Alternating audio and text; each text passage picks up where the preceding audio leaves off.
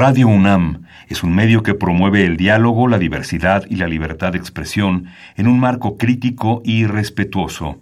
Los comentarios expresados a lo largo de su programación reflejan la opinión de quien los emite, mas no de la radiodifusora. Radio UNAM presenta Perfiles. Un espacio abierto al conocimiento y la crítica de los proyectos universitarios que transforman nuestro país. Conduce Hernando Luján.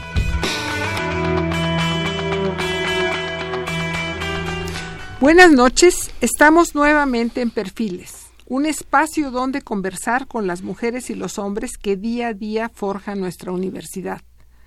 Mi nombre es Silvia Torres y estoy supliendo al biólogo Hernando Luján, quien no ha podido asistir, pero que pronto se reintegrará a este micrófono. En esta ocasión tenemos el gusto de contar con la presencia del doctor Fabián García Nocetti. Él es licenciado en Ingeniería Mecánica y, eh, Eléctrica Electrónica de la Facultad de, de Ingeniería de nuestra universidad y tiene la maestría y doctorado en la Universidad de Gales de Gran Bretaña. Es investigador del Instituto en Matemáticas Aplicadas y en Sistemas de la universidad. Ha sido director de ese mismo instituto es autor de un gran número de publicaciones científicas y tiene una amplísima trayectoria de dirección de tesis y de conferencias de divulgación. Está aquí con nosotros para comentar sobre sus trabajos recientes sobre el procesamiento de las señales relacionadas con la medición de flujo sanguíneo utilizada durante la cirugía coronaria en quirófano. Esto suena muy complicado. Fabián, bienvenido y por favor nos tienes que, que a disectar con más cuidado y explicarnos exactamente de, cuál es tu trabajo que nos vienes a charlar hoy. Muchas gracias, muy buenas noches a ti y a todo el auditorio. Es un placer desde luego compartir este espacio con todos ustedes y siempre un gusto acompañarlos. ¿Qué hacemos eh, dentro de este dentro de esta línea de investigación? Un investigador en el Instituto de Investigaciones en Materias Aplicadas y en Sistemas de la UNAM y estoy adscrito al Departamento de Ingeniería de Sistemas Computacionales y Automatización. Una de las cuestiones que hacemos dentro de este eh, departamento es eh, investigación básica y aplicada en diferentes eh, en diferentes áreas de, la investigación. Una de las líneas de investigación que estamos desarrollando tiene que ver precisamente con el procedimiento de señales Doppler de ultrasonido, en particular en la medición de flujo sanguíneo. en particular, vamos a estar enfocándonos en un desarrollo tecnológico que se ha derivado de este trabajo de investigación, de investigación aplicada, y que tiene que ver con un sistema Doppler para la valoración de flujo vascular que se utiliza durante la cirugía de revascularización coronaria en quirófano. Eh, en nuestro país, la cardiopatía isquémica es la principal causa de muerte de, eh, Perdón, cardiopatía, estás hablando de un infarto. En este caso, por ejemplo, la presencia de un infarto. El infarto es la principal causa de muerte, en una de las principales causas de muerte en nuestro país. Y, y la técnica de revascularización coronaria quiere decir que eh, es una intervención en donde se abre el paciente y se y se, se expone el corazón y se instalan puentes justamente para eh, eh, reinstalar la, la, la, la, circulación sanguínea. porque las, arterias, las eh, arterias, en este caso las arterias coronarias, se, se, obstruyen. Se obstruyen. y entonces una forma de eh, ya no pasa, no pasa suficiente sangre, entonces es necesario restituir ese flujo y lo hacen mediante puentes, lo que le llaman bypass. Bypass, exactamente, la cirugía de bypass. Y esta cirugía es pues una de las principales alternativas terapéuticas para este, realmente atender este tipo de problemas. Ahora bien, eh, nuestro sistema, el sistema Doppler eh, de ultrasonido, eh, se utiliza para verificar, una vez que se hace la instalación de este bypass, de este puente coronario, entonces se, se utiliza para verificar la calidad y la cantidad de flujo que está circulando en este puente. Y al tener el médico la seguridad de que las condiciones del flujo dentro de ese bypass que acaba de instalar son las adecuadas, entonces con eso se puede aumentar desde luego la confiabilidad del tratamiento quirúrgico y también se reduce la probabilidad de, de un riesgo, eh, digamos, posoperatorio. Esto quiere decir que en un momento dado, pues ya no hay necesidad de una reintervención que sería realmente muy peligrosa. A ver, traducido, traducido. Vamos a ponerlo en lenguaje más sencillo, menos técnico. Ustedes, eh, tu grupo de trabajo es un grupo de investigación en el instituto eh, que, que, hemos mencionado y tú has dirigido ese grupo y se ha construido un instrumento un instrumento físico, un aparatito, un, aparatito, un medidor de flujo, un medidor de flujo que es, eh, lo usa el, el, cirujano cuando está operando este asunto del corazón de las arterias. Así es. Bueno, entonces ese el aparatito es parte del, del del, del, equipo. Y el otro, la parte también muy importante es la, la interpretación de los datos, donde ustedes también es donde están haciendo también una enorme participación. En interpretar los datos que está recibiendo, está midiendo este, este instrumento y, y representarlos, si entiendo bien, en una pantalla y entonces eso le permite, eh, en el momento que está ocurriendo, lo que está ocurriendo, está ocurriendo la operación, el médico ha terminado de poner el puente y mira si está bien puesto el puente, si el flujo es satisfactorio, si la sangre está fluyendo satisfactoriamente. Y si no fluye satisfactoriamente, entonces cambia o toma otra estrategia o, en fin, toma otra decisión ahí en ese momento sin tener que volver a operar al paciente sin hacer una segunda o tercera o cuarta operación. Esto es importantísimo lo que ustedes están haciendo. Ahora, ¿qué tan avanzado ya, qué tan firme es un protocolo? tienen, ¿Tienen prototipos de aparatos o ya están, ya están patentados? ya están A ver, que platícanos más también de eso. Sí, efectivamente, pues esto ha sido una, una historia que hemos ido construyendo con el tiempo. Eh, hemos ido trabajando en esta temática durante varios años. A lo largo de estos años se han ido construyendo diferentes tipos de prototipos, cada vez más avanzados, que nos permiten justamente poder hacer la valoración de este flujo en estos puentes que, que instalan los cirujanos cardiovasculares y, y, dotar a ellos, de, dotarles de herramientas. Para que, tomen la decisión. En ese momento tomar la decisión, porque la decisión la tienen que tomar en el momento de la cirugía. Este tipo de, de instrumento se utiliza durante el proceso de la cirugía y ellos una vez que instalan un bypass, un puente, tienen que hacer mediciones directamente sobre ese puente.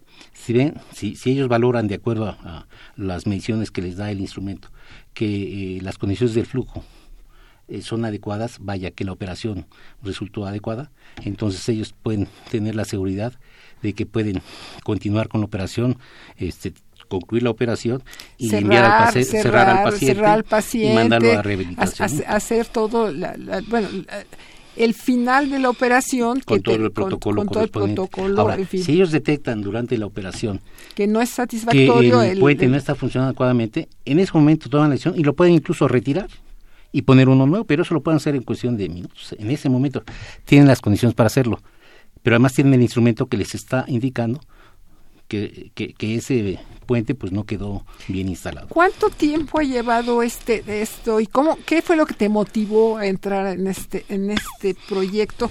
Porque pues el instituto en realidad como que es muy abstracto y es más se dedica a cosas matemáticas y lo que llamaríamos la programación o software entonces, ¿cómo, cómo, cómo, se incursionaron en este tema? Sí, eh, nuestro eh, Departamento de Ingeniería de Computaciones y Automatización es una es un grupo multidisciplinario en donde participan ingenieros, también computólogos, ingenieros biomédicos, en fin, también una gran variedad de, profesionales. Ahora, nosotros nos enfocamos inicialmente en lo que es la parte de instrumentación claro, instrumentación computarizada y hemos desarrollado diversos tipos de eh, desarrollos en instrumentos virtuales. Con esto quiere decir instrumentos que utilizan eh, las computadoras para hacer las mediciones correspondientes en diferentes aplicaciones. Pero este trabajo de procesamiento de señales Doppler ultrasonido se desprende eh, de un trabajo que yo hice de postdoctorado cuando terminé mi doctorado en Gran Bretaña Eso fue a principios de los 90 y a partir de ese trabajo que empecé a desarrollar en procesamiento sanguíneo de Doppler ultrasonido, cuando regresé a México en el 92, iniciamos esa línea de investigación junto con otros colegas y empezamos a trabajar en diferentes técnicas para medir el flujo sanguíneo, que nos interesaba mucho medir el flujo sanguíneo. Y en, algún tiempo conocimos a, a través de, de, algunas visitas de intercambio académico a los eh, cirujanos cardiovasculares ellos venían de Cuba, justamente. De Cuba, de Cuba. Y ellos nos plantearon una necesidad que tenían realmente de poder contar con un instrumento. un instrumento que les permitiera durante la operación poder hacer mediciones en esta misión de bypass que ya hemos mencionado. Porque eh, hasta ese momento no se tenía una forma eh, cuantitativa de hacer una medición directamente.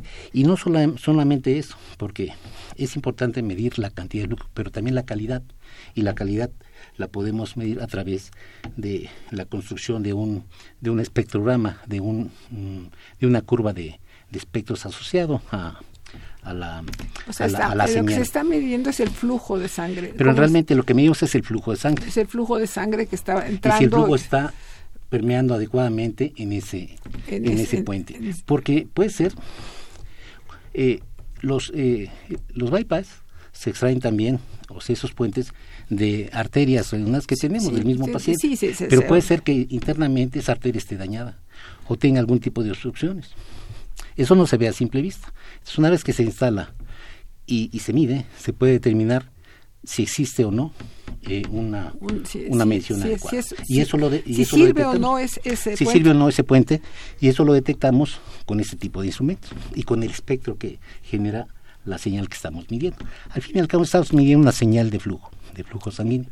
Y para eso utilizamos métodos específicos para poder extraer de esa medición de flujo pues un, un diagrama que nos permita ver cómo se está comportando el flujo. Entonces el médico ya sabe interpretar el dibujito, que bueno, la, la, imagen que aparece en pantalla. Efectivamente, porque ese grupo de médicos que ha colaborado con, con nosotros desde hace ya años, es, están colaborando con nosotros y hombro a hombro estamos diseñando las interfaces gráficas de usuario, las señales, las, imágenes que ellos requieren. Que ellos requieren para interpretar lo que está pasando. así es, efectivamente. ¿Y La participación de ellos ha, sido muy importante. ¿Cuántos aparatitos de estos han hecho? Y esa es una pregunta. Y la siguiente, ¿cuántas operaciones han hecho usando estos Hemos hecho diferentes prototipos. Eh, eh, los prototipos han dependido de, los métodos que, que, estamos utilizando. Eh, en ese tiempo hemos ido avanzando. Llevamos este básicamente tal vez una docena de prototipos diferentes que se han ido este, perfeccionando. Claro, o sea, se, aprovecha la experiencia del anterior, los defectos se eliminan. Y las críticas de los mismos cirujanos cardiovasculares que ellos este, han ido detectando durante, durante los procesos de cirugía. Actualmente, a la fecha, se han hecho más de 840, no, este, se han tenido más de 840 pacientes que han estado, este, eh, atendidos con, este, este sistema. De, sistema.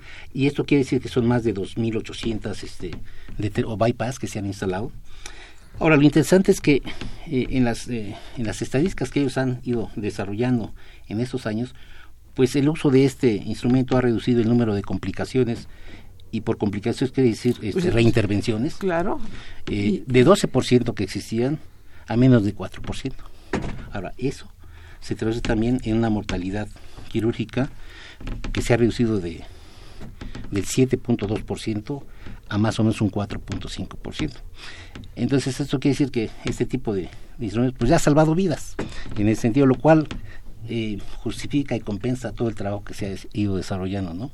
En este, en este no, pues es, es, es, interesantísimo y ya estamos. Yo no he dado los teléfonos de cabina que son 55 36 89 89, repito, 55 36 89 89.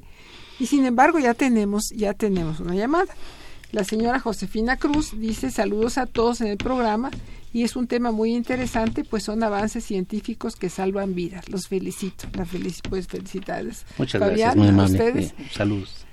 A ver, yo tengo muchas preguntas. Soy, una persona muy curiosa, como tú sabes. Eh, estoy bienvenidas preguntando, por ejemplo, en ahorita, habilitados, ¿cuántos distintos aparatos tienen? Eh, o sea, ¿es un, uno solo y es un solo hospital, es una sola, eh, un solo quirófano o, hay en un mismo hospital seis quirófanos donde están poniendo los aparatos? ¿o qué, eh, En este caso estamos hablando del centro de cardiología que se llama Cardiocentro en, en la ciudad de La Habana que es precisamente donde trabajan estos, eh, eh, el doctor eh, Juan Proías, que es el director general de este cardiocentro, y su grupo de trabajo. En este momento están instalados cuatro prototipos de en este, operación. que, se utilizan cuando se necesita. cuando se necesitan y normalmente durante la semana pues se pueden ocupar incluso paralelamente varios de estos aparatos. Se pueden tener en un promedio de unas seis a ocho hasta diez operaciones puede ser en, una semana o en dos semanas. Claro, no, no eh, Ahora, eh, ¿cuándo se requiere el, este proceso de, de, cirugía de bypass? A veces no se requiere ese proceso, se, se, utiliza alguna otra sí, no, no, no, no tiene por qué usarse. Sí, Eso se utiliza cuando ellos definen eh, que, esa es, la única opción y adelante, ¿no? Es, es muy interesante, pero por ejemplo, también esto requiere mucho apoyo de, software, de programación y de computación. ¿Qué tanta computadora requiere? ¿Qué, qué, apoyo requiere pues para, para hacer las, las transformaciones de las señales eléctricas en decirle al cirujano, mira si está fluyendo bien o no, no está fluyendo bien? Sí, efectivamente. Eh, quizá eh, es importante mencionar que este instrumento se compone de una parte que es eh, la parte electrónica, la parte del hardware, y una parte que corresponde a un programa de software que corre en una computadora. le llamamos hardware a, los fierros. A los fierros. A, los fierros, a los, a los al, sensor, a los alambres, al chasis. A toda la electrónica que gobierna ese sensor. A la caja, a y es muy interesante porque ese sensor es un sensor muy esbelto, mucho más esbelto que un lápiz, eh, que se utiliza justamente para hacer la medición. La medición se hace por encima justamente el bypass directamente porque ahí está. Eh, eh, ese sensor ha sido totalmente eh, pues desinfectado con los claro, tradicionales, etcétera, y todo el aparato. Y ese, ese sensor está gobernado por una electrónica que es la que produce el ultrasonido. Y nosotros enviamos una onda ultrasónica al torrente sanguíneo que pasa. Y entonces ven la velocidad. Y entonces, por efecto Doppler, el algoritmo como tal determina la velocidad del flujo, que es proporcional a, al, al corrimiento de esa señal. Sí, bueno, de hecho los cardiólogos usan es, esto, este efecto Doppler eh, en, sus consultorios. tienen, las estaciones de tienen estaciones, aparatos, etcétera. Pero lo que es lo que es interesante es que lo están usando en la en el, en el, quirófano. Sí, porque eh, eh, existen desde luego actualmente instrumentos muy sofisticados y con una gran resolución que nos dan imágenes realmente de el interior de las arterias y eso lo usan previo a una operación y para tomar claro, para, hacer el diagnóstico de... pero eh, al momento de hacer la operación no tienen un instrumento específico que, que les ayude para hacer la valoración in situ, o sea, dentro de la operación, durante la operación. Y este desarrollo justamente se, se orienta justamente para cubrir esa necesidad. Y, y la idea es que pues el uso de esta de este desarrollo, pues ha proporcionado una mayor confiabilidad para el cirujano, principalmente cardiovascular, para, asegurar el éxito de la cirugía. Y para ustedes también, para saber que lo están haciendo. Para nosotros, para saber que lo estamos haciendo bien, pero sobre todo, muy importante, es un menor riesgo de complicaciones postoperatorias, o sea, después de la operación para el paciente, que es finalmente. Bueno, por supuesto, el, el, beneficiario, el, realmente el más interesado es el paciente. Pero nosotros, el hecho de, eh, de todas estas cirugías que se han hecho sobre pacientes, en este caso más de 800 pacientes, nos ha eh, ido este, retroalimentando con mucha información que es muy importante justamente para hacer para hacer correcciones, ajustes para los nuevos prototipos que se están desarrollando. Ahora, algo que tenemos desde luego planeado es que este tipo de desarrollo se utilice desde luego este, en nuestro país. Eh, eh, este apoyo y este trabajo de colaboración que hemos tenido con el grupo de cubano, ha sido muy importante porque nos ha permitido poder desarrollar y poder llevar a cabo todas estas operaciones y recabar mucha información que ha sido muy útil, sobre todo, pero en su momento, cumplir con todos los protocolos correspondientes. Pero la idea es que no, por supuesto. la idea es que esto se multiplique y se extienda a, donde se pueda y uno de nuestros primeros lugares de interés es nuestro país. Nuestro país y desde luego los hospitales de cardiología asociados al sector salud eh, en, todo sentido, al seguro social, al ISTE, al sector salud. ¿Y has, tenido ya contacto con los cardiólogos locales? Sí, hemos tenido contacto con este el Instituto eh, de Nacional de Cardiología, Ignacio Chávez también con el Hospital de Cardiología del Instituto Mexicano del Seguro Social, siglo XXI. De hecho, incluso en el siglo XXI hemos hecho operaciones, pero con cerditos, porque bueno, es parte del protocolo, es, primero hacer este, operaciones eh, eh, con, cerdos, con, cochinos. sobre todo con cochinitos, porque el corazón del cochinito es muy semejante al corazón humano. Y entonces, muchas pruebas, ya, ya hemos hecho pruebas justamente en el Hospital de Cardiología con cochinitos justamente para hacer las mediciones correspondientes. Como parte del protocolo todavía no se ha utilizado obviamente en, no, no, pacientes hasta que se cumplan los protocolos correspondientes. Y en el Hospital Nacional de Cardiología también se hicieron algunas este, operaciones este, en esa dirección. Pero ahorita estamos conjuntando toda esta información que hemos este, recopilado de todos esos pacientes que, que ya se han operado justamente para hacer los estudios estadísticos correspondientes y entonces en su momento poder este, eh, iniciar y cumplir con los protocolos correspondientes para que esto se utilice. Mencionabas algo acerca de el registro o los derechos de, este tipo de, trabajo. De hecho, estamos en el proceso de registrar todo lo que son el desarrollo de software de todos los modelos que se han estado utilizando. Ya hay una solicitud específica hecha para lo que es la parte de software y también para lo que es la parte del todo O sea, el software es la programación. los programas que procesan esta información. son los fierros, como menciona. Ahorita estamos justamente en el proceso de pues ya proteger todo este trabajo. De proteger y registrarlo. Registrarlo. Estamos registrando entre derechos de autor todo lo que es el software, que ese no se puede patentar, pero sí lo podemos registrar, desde luego que es además muy importante, y en su momento también todo lo que es la parte que corresponde al hardware. No, pues es, es que todo esto es importantísimo y queremos y, necesitamos que pues que avance porque porque por un lado no se puede improvisar y, lanzarse allá a, hacer muchos de estas de estas situaciones de estos aparatos sin tener la garantía de que son totalmente confiables. Hoy tenemos un trabajo de, de, investigación básica en este terreno de de señales Doppler de ultrasonido desde hace más de 25 años. Entonces, en realidad este hay toda una parte de investigación básica muy muy sólida, muy desarrollada, pero que en su momento nos ha permitido ir desarrollando también los instrumentos eh, correspondientes para ir eh, probando y validando eh, todas estas teorías en la práctica. Claro, porque ahí hay que validar. Sí, efectivamente. ahí no podemos este, exponernos a, a, ningún tipo de, de, de, errores, ¿no? A ver, pero por ejemplo, yo eh, aquí yo, yo tengo una desconexión, porque tú eh, vi en tu currículum y mencionas que trabajas con Big Data. Es que así se dice, data, o sea, los datos masivos. Eh, esto es una, son de los nuevos desarrollos de computación que estamos llegando todos a tener enormes cantidades de datos, enormes, y se tiene que tratar distinto, se tiene que tratar de manera diferente. Entonces, eh, tú eres especialista y has trabajado con Big Data, eh, con datos muy numerosos. Y esto es también, esto tiene que ver con datos muy numerosos. No necesitas unas computadoras muy poderosas para, para entonces procesar esta información. sí, efectivamente.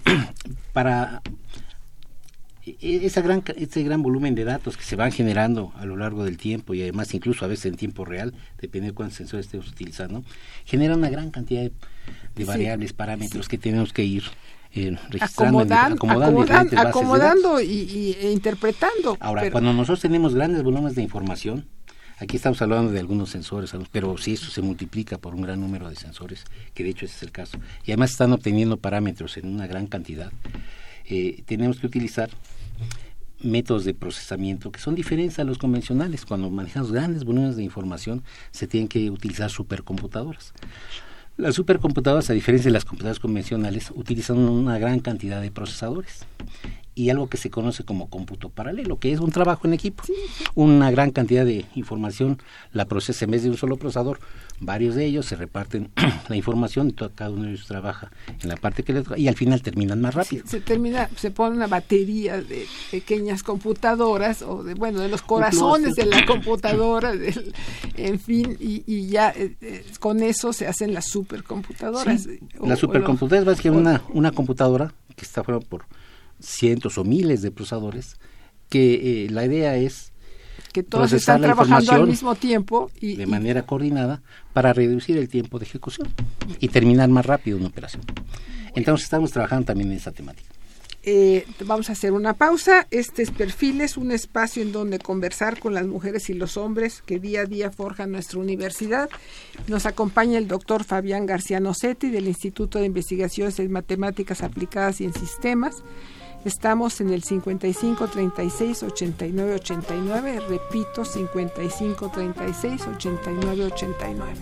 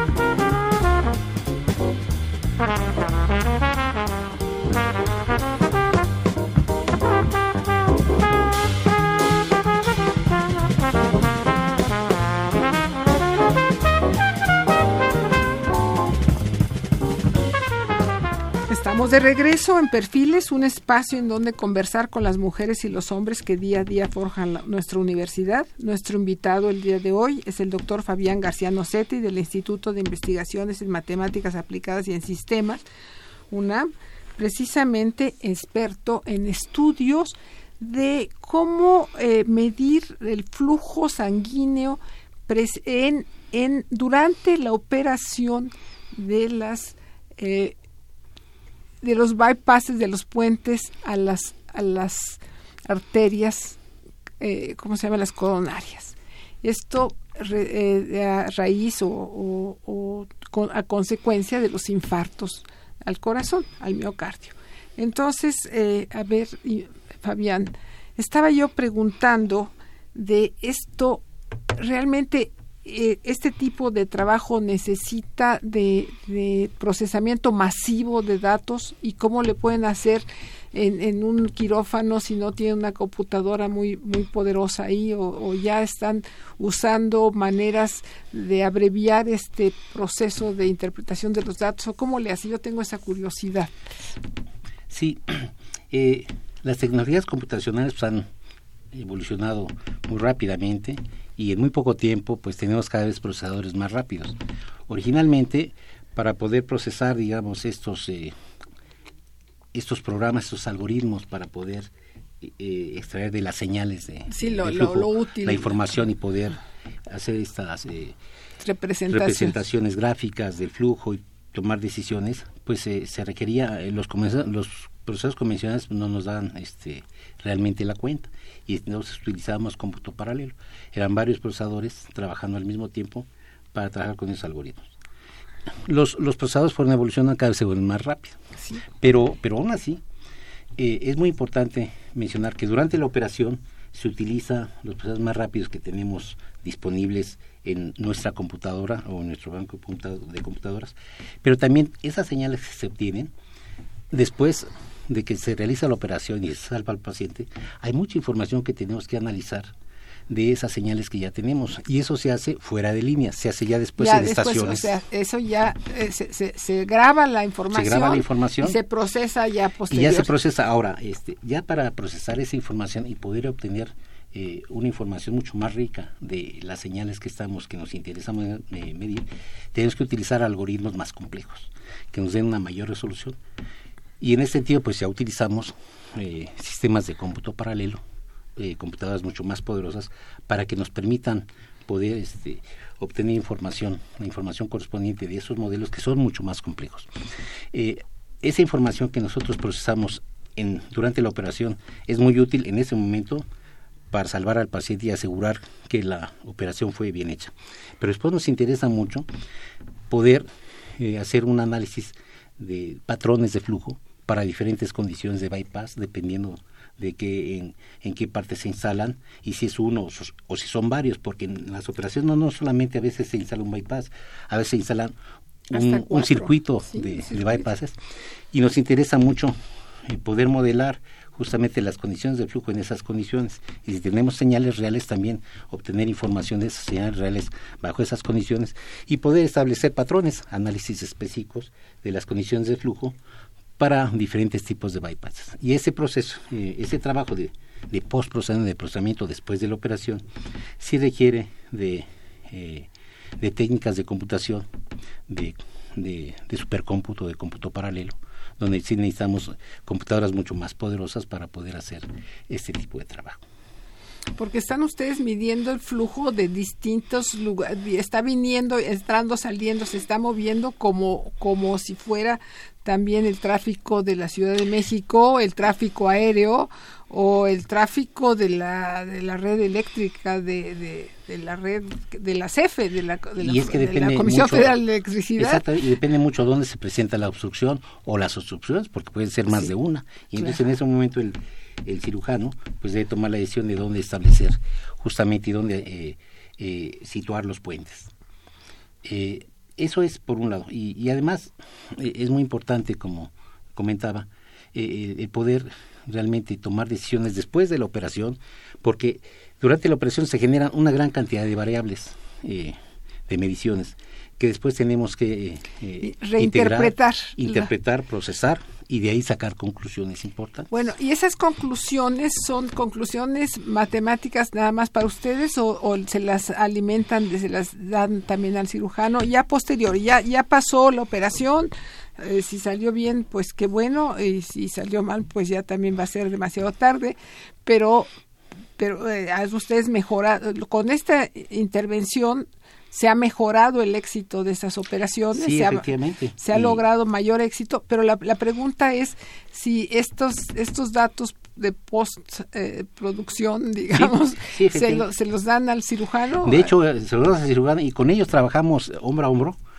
para hacer la interpretación correspondiente, porque nos interesa mucho este, los comentarios del cirujano. El cirujano tiene perfectamente claro qué es lo que quiere, qué es lo que quiere y qué, y qué está esperando y qué es lo importante una operación de bypass y que, de, qué manera eh, él necesita o requiere que, que, el flujo se restablezca.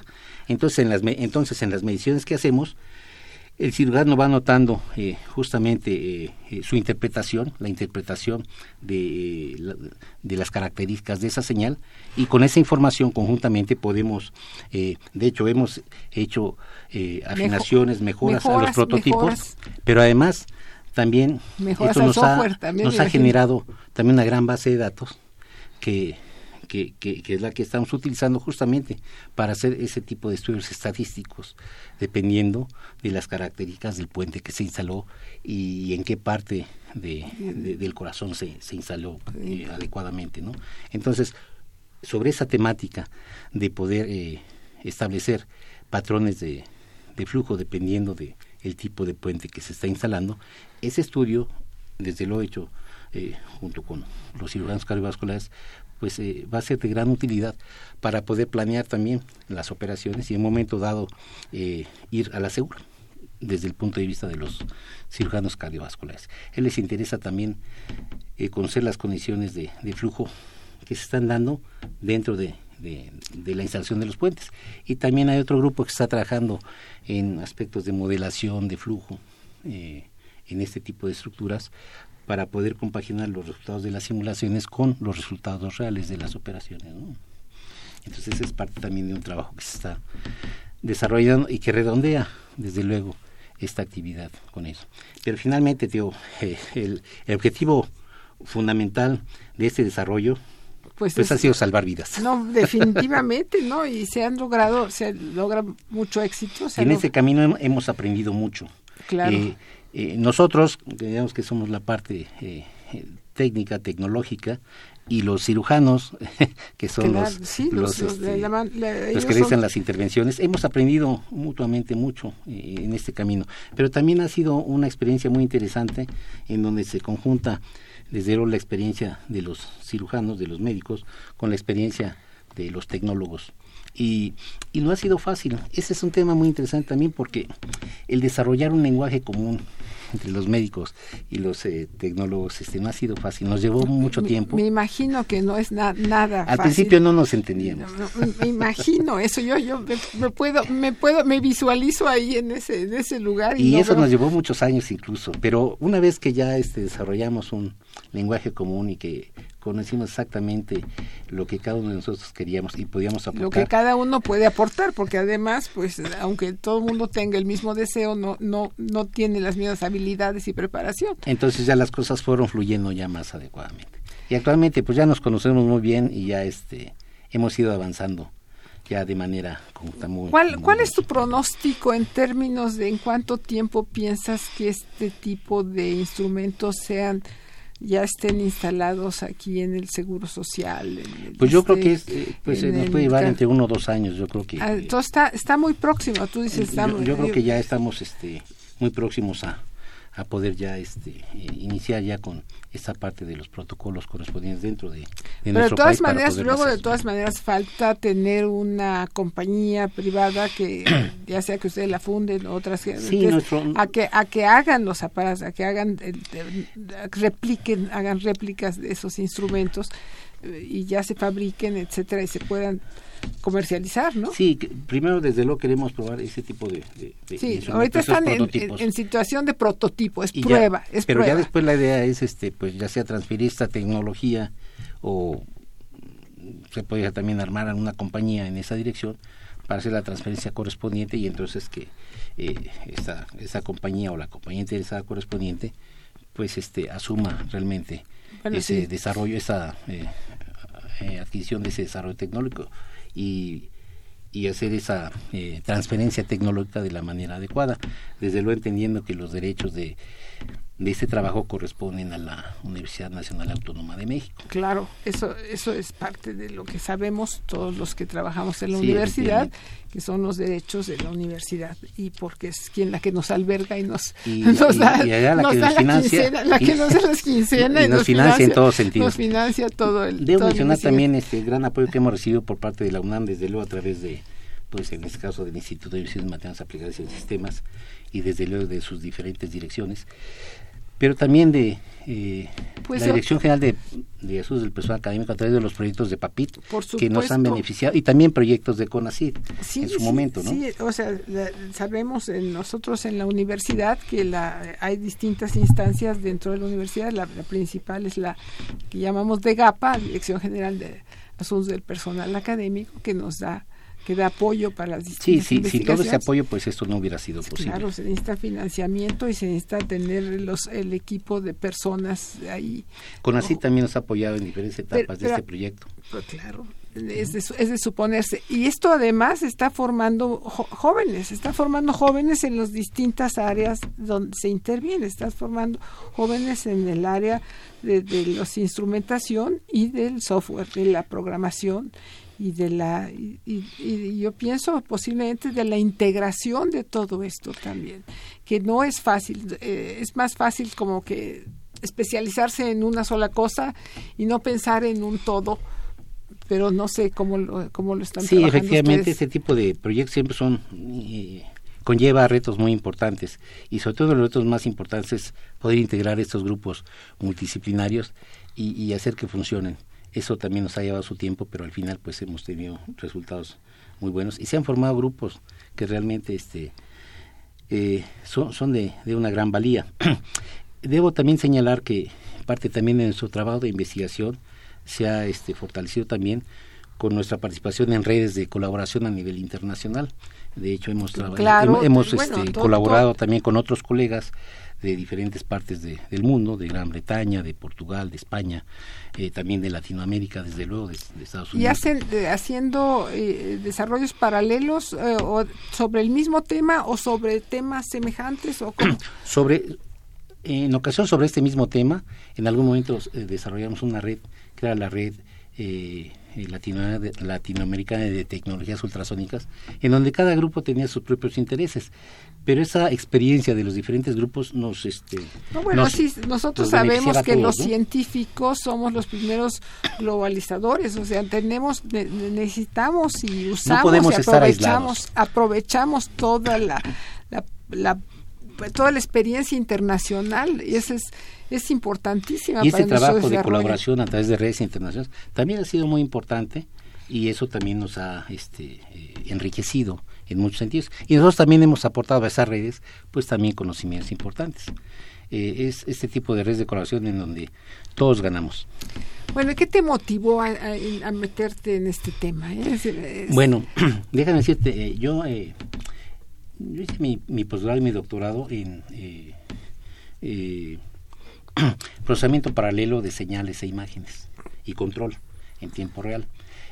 A raíz de ahí, Pero eso, pero eso es cualquier cosa, es control de, de- de los, de los aviones, Bueno. es, es control del, eh, te digo, de, una cantidad enorme, enorme Ahora, de... cuando terminé el doctorado, eh, me ofrecieron eh, trabajar en un, en un proyecto de postdoc, postdoctorado en la misma Universidad de Gales y en colaboración con la Universidad de Sheffield, donde estuve trabajando conjuntamente. Y ahí eh, fue cuando yo empecé a trabajar con el procesamiento paralelo de señales Doppler, de ultrasonido. Y en ese caso, eh, ellos tenían interés en de señales Doppler de ultrasonido, pero para sistema, para todo el sistema eh, Para vascular todo el periférico, sistema, ¿no? para to- para No todo- para el todo el corazón, cuerpo, para todo el cuerpo. Y a ellos les interesaba mucho ese trabajo. Entonces, yo estoy aplicando las técnicas de procesamiento paralelo para procesar los algoritmos de, de procesamiento de, de- de señales para este tipo de señales, señales Doppler de ultrasonido. Y en esa línea eh, estuve trabajando dos años. Después regreso a México y dentro del IMAS, pues está, eh, establezco un grupo de, de, de- de investigación y de colaboración eh, en donde empezamos a desarrollar esta línea de procesamiento eh, de señales e imágenes eh, ultrasónicas. Y a raíz de ahí continuamos trabajando sobre esta temática y luego coincidimos en tiempo y el lugar con los cardiólogos y con los cirujanos cardiovasculares. Y entonces, entonces fue cuando nos enfocamos eh, en especializarnos en el procesamiento de señales de, ultrasonido para eh, eh, aplicaciones en cirugía cardiovascular, que ya fue una cuestión ya mucho más específica, dada la naturaleza de... Claro, ya, es- de ya es proyectos. muy, muy específico, de una necesidad ya muy, muy, muy específica, pero muy importante. Pero con esta temática yo empecé a trabajar en 1990.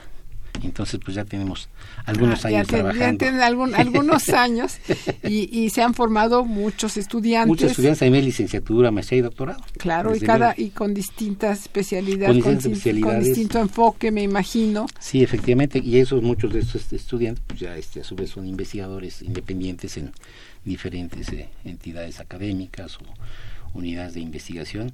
Y bueno, este, no solamente eh, en el país, sino también fuera del país. Hemos contribuido también a la formación de recursos humanos a través de codirecciones de tesis en España, en Brasil, en, en Gran Bretaña, desde luego. Y bueno, pues eh, también hemos colaborado en la formación de recursos humanos, eh, no solamente en el país, sino fuera del país. Entonces ahora, a ver, el día de hoy en Cuba están aplicando esta esta técnica. Lo están usando en este momento este mo- se- se en est- varios quirófanos En Cuba. del Hospital de De- Cardiología en de La Habana. La Habana, Cuba. ¿En qué otro lugar del mundo se está aplicando en este momento? Bueno, eh, hay estudios que están haciendo, que se han desarrollado también en, eh, en Gran Bretaña, en Portugal. También como todavía son prototipos, me imagino. Bueno, ellos han estado está- trabajando en algún tipo de prototipos. Y no exactamente en este tipo de prototipos, ellos les han interesado también eh, medir algunas propiedades elásticas de las arterias y en otras ocasiones han, eh, les ha interesado este, eh, trabajar más en, en, en- en proyectos de modelación del flujo, que es lo que eh, realmente Pero digamos, no para la operación misma, no para la operación misma, sino para el conocimiento, y el, diagnóstico del paciente. Pero Ahora, eh, con, el, con el paso del tiempo se han desarrollado medidores de flujo que actualmente en algunos hospitales se usan, pero ellos nos, dan una medición cuantitativa. Pero en este caso, el valor agregado. Aquí, lo ves, lo, aquí nosotros no solamente puedes representar. ves, eh, mides el flujo, aquí ves cómo se está eh, comportando el flujo dentro de esa sección que estás midiendo a través de cómo se está comportando el espectrograma.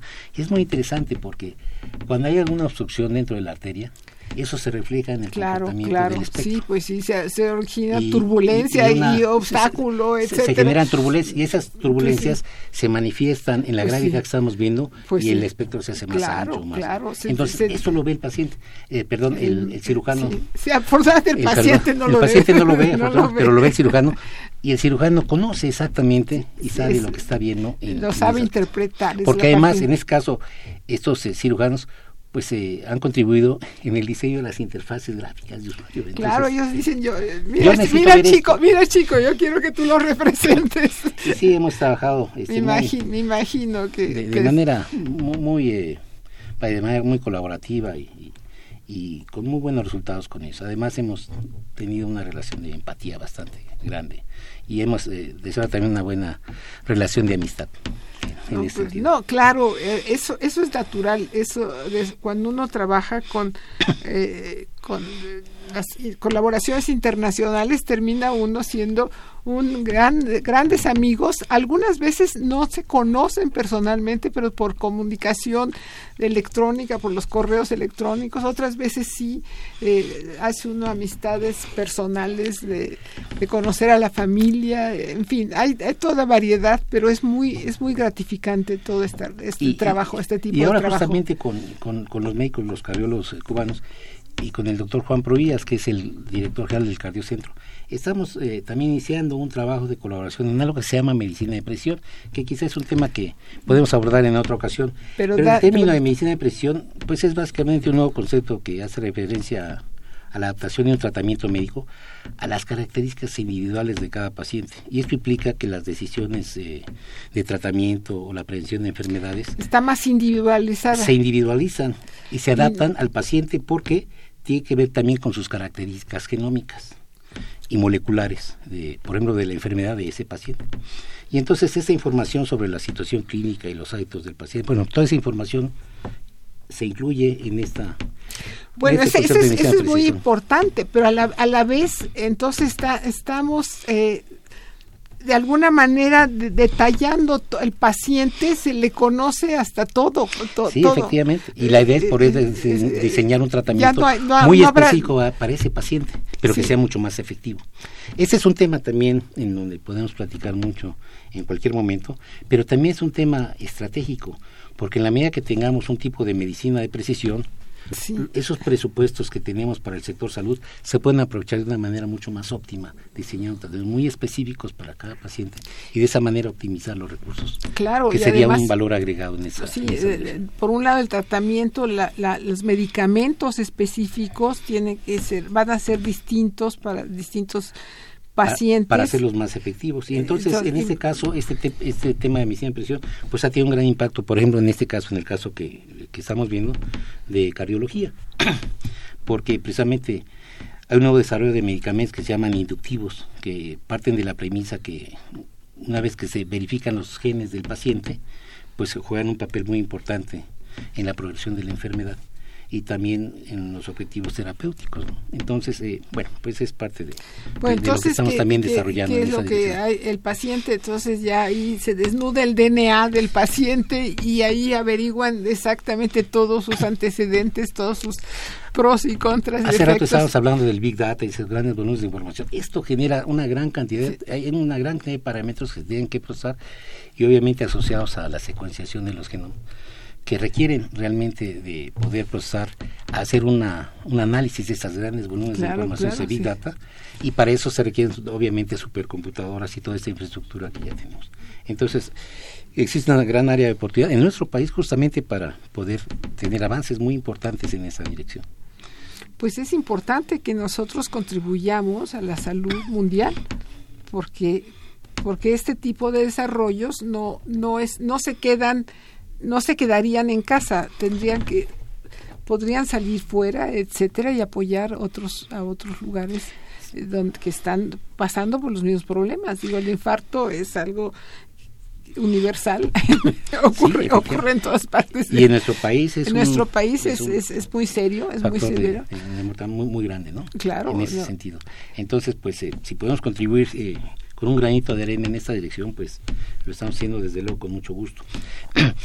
Hay extensiones de este trabajo de revascularización y que también se están explorando para cuando eh, existen eh, cirugías de riñón o de hígado en donde se tiene que revascularizar y, y es importante poder medir una vez que se hace la operación, si las condiciones de revascularización son, son importantes. Son claro, porque antes de la operación se miden con calma en, el, en el consultorio, en fin, eh, con todo, en el gabinete o lo que sea, se miden con toda tranquilidad, pero ya el, el, asunto es en la operación misma. Y, otra aplicación muy importante es también en la eh, revascularización en cirugías del cerebro, particularmente en dos cirugías y cuando se extraen malformaciones arteriovenosas, que son las MAPS, que son este, tumores que se forman por una gran eh, eh, eh, revascularización de pequeñas arterias y que obstruyen desde luego el funcionamiento de ciertas partes del cerebro porque ocasiona obstrucción. Entonces, el neurocirujano elimina esos tumores, pero tiene que revascularizar muy pequeños. Y también en cirugías de eh, también en el cerebro, eh, en donde ellos tienen que remover pues este tumores importantes en ciertas partes del cerebro. Eh, ahí, de hecho, ya se ha utilizado este sistema, el Doppler, en algunas este, operaciones preliminares con el, grupo de, cirugía neuro, de, neurocirugía del Instituto Nacional de Neurología y Neurocirugía. Ellos están también viendo la aplicación de este sistema Doppler para ese tipo de claro claro porque también también se necesita. Bueno es que eh, donde donde están cortando estos conductos que son las venas por ejemplo en aneurismas. Sí, pues, y, que es una operación también que comúnmente hacen en, en este instituto de neurología y neurocirugía. Cuando se eh, hace una operación de un neurisma, hay que revascularizar directamente. Entonces, eh, es, esta es otra, eh, digamos, aplicación colateral que se está utilizando, no se está utilizando este tipo de tecnología de medición de flujo pero ese todavía ustedes no están participando. Estamos, estamos iniciando una Estamos iniciando apenas una participación. Se han hecho un par de cirugías de digamos, pues, de, prueba. de prueba. Bueno, de emergencia y de, emergencia y se, se ha probado a ver si se ayuda. Sí, ahí estamos, este, hemos tenido colaboración eh, directamente con el jefe de cirugía, que es el doctor Natal, y bueno, con ellos eh, hemos estado también iniciando, vamos a iniciar una colaboración ya más, formal en, esa, en ese sentido, pero él se, eh, ellos se conocieron de este desarrollo platicamos y entonces en algún se momento vieron, se... vieron que hay problemas similares y que se puede usar tecnología similar. Y, y, que claro la interpretación o la representación va a ser diferente porque son distintas las las condiciones o los... Sí, y ellos utilizan un sistema doble para hacer una medición cuantitativa. Sí, bueno, pero, pero les interesó mucho la medición cualitativa. Claro. Y es en ese, en ese terreno donde vamos a, a, este, a colaborar directamente también con ellos. Entonces, pues este trabajo de en cardiología, en cirugía cardiovascular, pues se, ha extendido también a otros terrenos. Claro, claro, es, es lógico, sí, es, es importantísimo y, y lo que es lo que es muy interesante es que sea en el momento. Esa es la parte sí efectivamente porque, hay que atender un problema en ese momento y hay que resolverlo. Y la idea es dotar al al cirujano de, las herramientas necesarias para, que, pueda tomar para que tome la decisión la, mejor decisión o la que pueda hacer lo que lo que lo que le permita hacer su, su habilidad y, las su experiencia. su experiencia y, y, las condiciones del paciente porque no no no cualquier paciente esté en condiciones de resistir la mejor operación del mundo. Tampoco sí, desafortunadamente no, es así, pero cuando ellos tienen esa oportunidad y tienen las herramientas necesarias para hacerlo, pues entonces la posibilidad, la probabilidad de éxito eh, se incrementa, ¿no? En esa dirección. Pues es, es, muy interesante todo lo que nos has comentado. No, yo no tenía ni idea, lo cual es que nos, muestra una vez más, o me muestra a mí una vez más, la riqueza, la variedad de temas que se tratan en nuestra universidad. Mira que los institutos donde tú trabajas y donde yo trabajo son relativamente cercanos, eh, tecnologías semejantes en cierta manera o problemas semejantes cuando vemos de software, no, no, no de otras tecnologías. Y, y, entonces el conocer esta variedad de temas que se desarrollan en la universidad es, maravilloso y creo que ese, es, ese ha sido el propósito de este programa de radio, que es perfiles, un espacio donde conversar con las mujeres y los hombres que día a día forjan nuestra universidad. El día de hoy nuestro invitado ha sido el doctor Fabián García Nocetti del Instituto de Investigaciones en Matemáticas Aplicadas y en Sistemas y que nos, nos ha ayudado, nos ha, nos ha comunicado todos los desarrollos, bueno, no todos, los desarrollos de su grupo para, para ayudar a las operaciones de, del corazón, de infartos. Bueno, no son del corazón, son de las coronarias, de las coronarias, la revascularización que de los de las fuentes de, de sangre que llegan al corazón. Y pues ha sido una enorme satisfacción poder enterarnos de todos estos desarrollos. Eh, aprovecho la oportunidad para mandarle un saludo al biólogo Hernando Luján y repetirle que ya nos urge que regrese. Eh, agradecemos en la producción a Humberto Sánchez Castrejón, que estuvo en la operación, así como a Rocío García en la producción de este programa. Muchas gracias. Y muchas gracias desde luego a toda la audiencia y mi reconocimiento desde luego al grupo de trabajo que sin el grupo de trabajo esto no sería posible. Muchas gracias y gracias desde luego por la amable invitación.